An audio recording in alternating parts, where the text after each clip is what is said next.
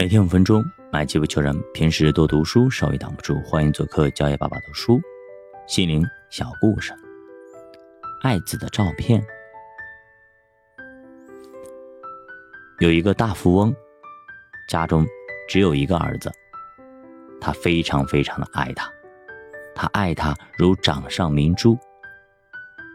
有一天，家中的仆人们在田间劳动，突然。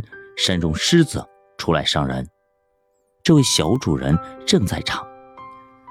他看见狮子要把一个仆人吃掉，这个时候他奋不顾身的去救众仆人，而受伤死去。富翁和众家人无不悲痛。富翁去世前写下一份遗嘱，密封后。交给当地一位非常有名望的律师。信封外面写上几个字：“我的财产继承权按内中所主办理。”富翁离世后，他的一切财产按他生前的丰富，通通标价出卖。顿时，众人争购强买自己所需用的一切，从家具。房子、田产、器皿、珠宝，到各样零碎物件，顿时买了个空。他家中的那些仆人，也优先买到了几样东西。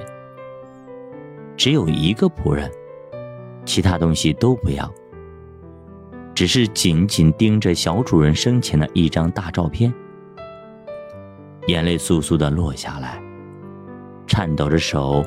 摸出标价的钱，买下来，拿回家中，端端正正的放好，并向全家人反复讲说自己那次的危险和主人儿子的勇敢牺牲，并说自己得到这照片比任何东西都好。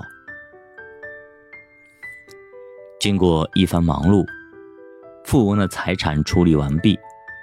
律师和公证人并将富翁的遗嘱拆开，只见上面写着：“我的一切财产拍卖所得的钱财，由那买我爱子遗像的人继承。”